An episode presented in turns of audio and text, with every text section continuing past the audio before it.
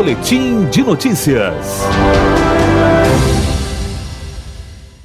Vamos conversar agora com Rânica Coutinho, organizadora geral da segunda mostra de talentos. Professora, como foi essa segunda mostra de talentos? Posso dizer que foi incrível, ficou bem acima da nossa expectativa. Esse ano nós tivemos um envolvimento muito maior assim dos alunos de medicina, dos alunos de jornalismo, da publicidade. Tivemos o privilégio também de ter como parceiros o pessoal da educação física, né, os alunos, os professores também que nos ajudaram com a parte de dança. A mostra esse ano, ela teve um grande desafio que foi retratar os 50 anos do curso de medicina. Então nós tentamos trabalhar isso em cima da música, trabalhamos também em cima de fotografias, a partir de uma exposição também que foi feita, dentre outras atividades. Sara Souza, aluno do segundo ano de jornalismo, direto para a rádio Unifoa.